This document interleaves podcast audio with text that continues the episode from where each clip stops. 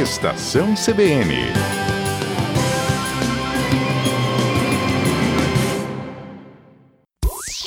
Tecnologia e novos negócios, com Everton Andrade.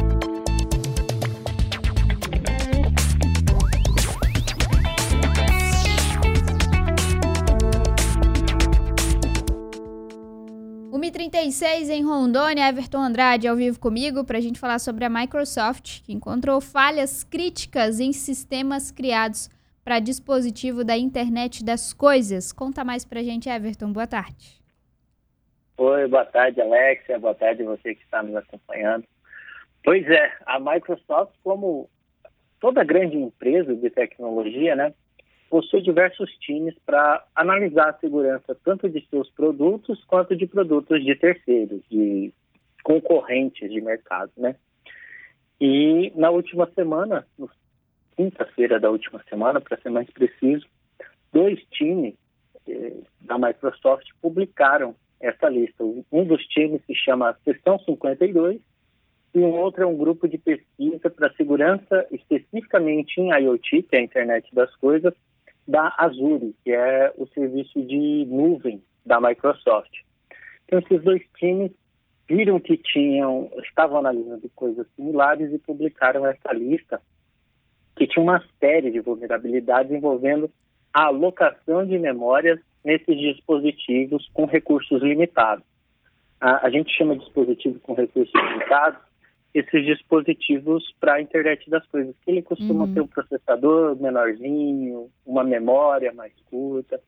E daí essa lista está sendo chamada de Bedalock, que na computação a gente tem um comando para alocar a memória que se chama malloc, que é de Memory Allocation, e daí eles apelidaram isso de Bedalock.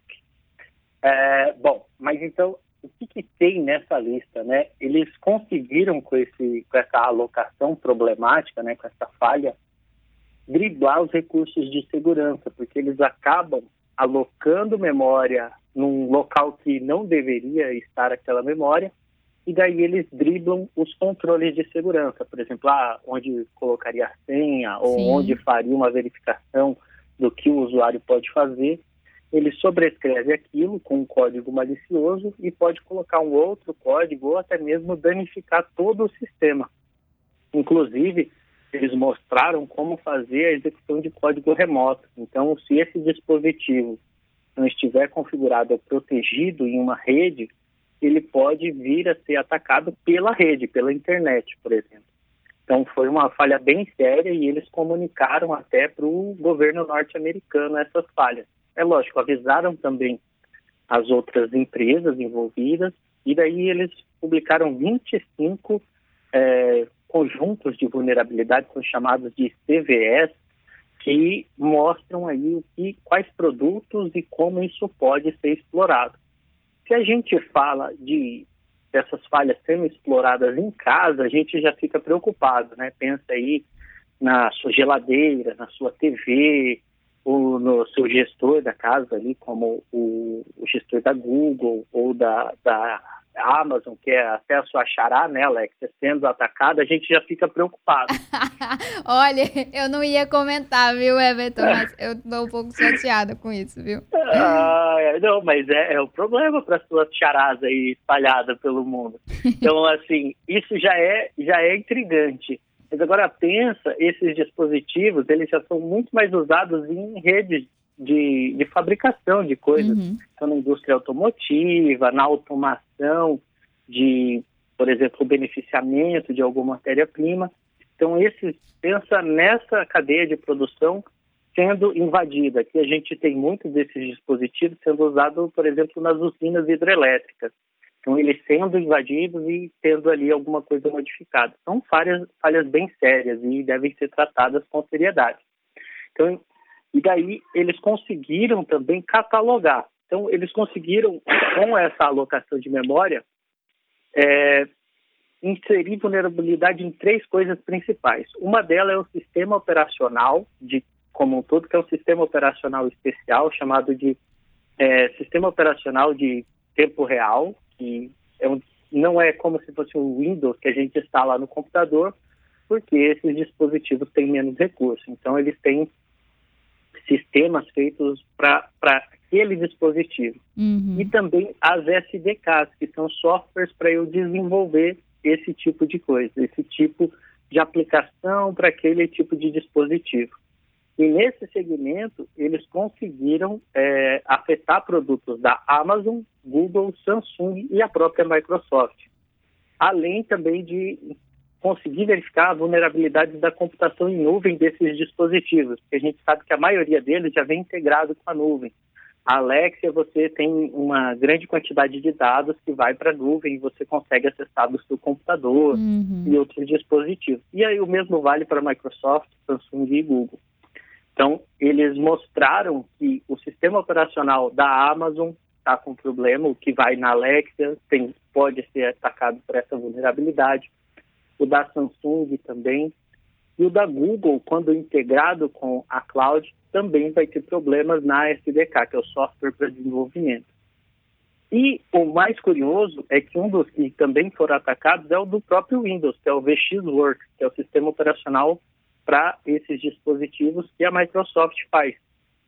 E eu fui dar uma buscada onde esse sistema operacional está, então ele está em coisas muito simples, como o Boeing 787, alguns hum. satélites que a gente tem, o sistema iDrive da BMW. Então, coisas bem é, é, nada críticas e estão vulneráveis se não fizerem as atualizações, né? Então, tem isso e também tem coisas mais é, caseiras, como roteadores da marca Linksys, impressoras e multifuncionais da Xerox também estão vulneráveis a esse tipo de ataque. Uhum. Então, tudo isso precisa, se você tem um desses dispositivos, se você é dono de um Boeing 787, busque atualizar, busque a Boeing para fazer a atualização. Mas as suas coisas é, pessoais também. E uma outra linha de ataque, eles fizeram uh, o ataque na própria linguagem de programação que faz essas aplicações, que a gente chama de C.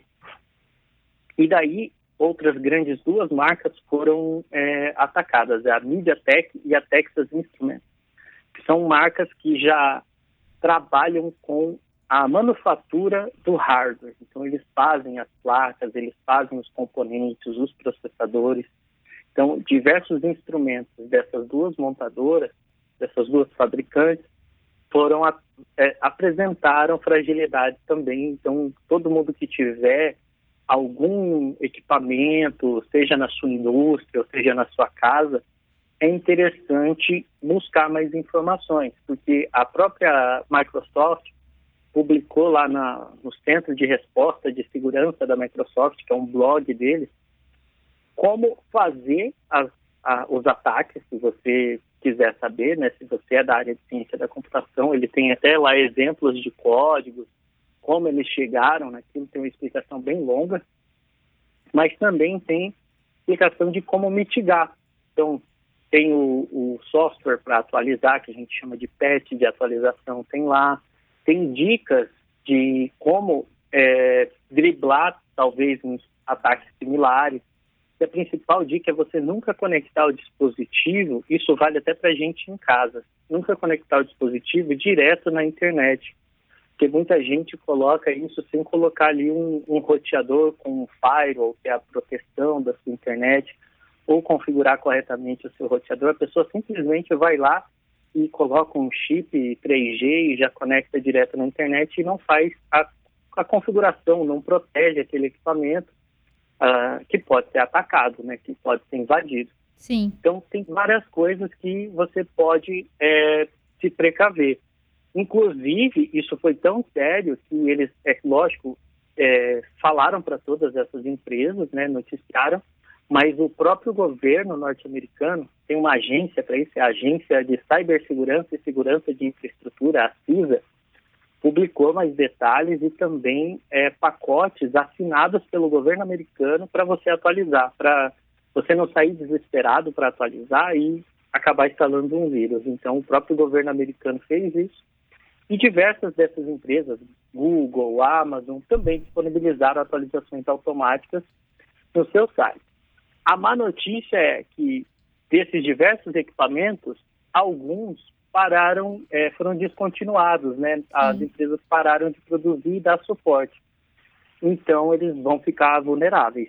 Se, se outra empresa não fizer a correção, eles vão ficar vulneráveis. E outros seis falaram que só vão lançar a correção em junho. É interessante buscar essas informações para ver se você não está nessa lista aí, se não tem um equipamento que está vulnerável. Com certeza. Everton, a gente tem uma, uma pergunta aqui do professor Wallace, ele também é nosso colunista aqui. E ele perguntou Ah. assim. é, inclusive, ele fez até uma brincadeira aqui. Alexa, Alexia virtual pode ser, aí tá entre aspas, assediada? Temos que cuidar muito das Alexias, ele colocou aqui. concordo? Pode. Concordo. Pode mesmo, temos, temos que cuidar de todas as Alexias, não é não? Verdade.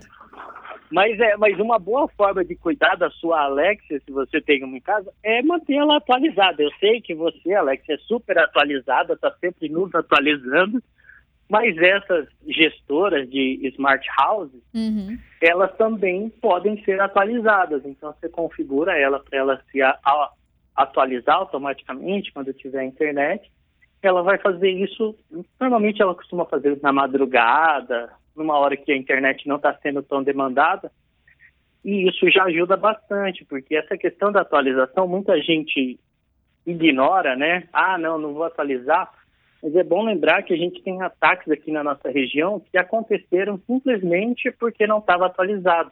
O site da Unir é um exemplo que foi, atualiz... foi, foi atacado recentemente, foi pichado, mas foi porque o sistema operacional estava desatualizado.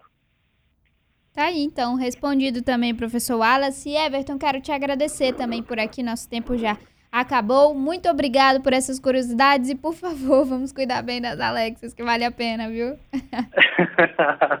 Estou contigo, eu faço coro ao seu protesto aí. Até a semana que vem.